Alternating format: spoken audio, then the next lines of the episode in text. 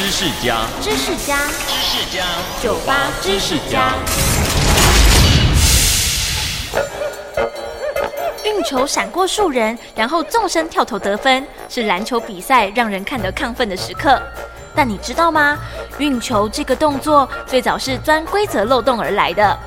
早期在篮球规则刚发明时，球员是不可以运球的，只能传球或投篮。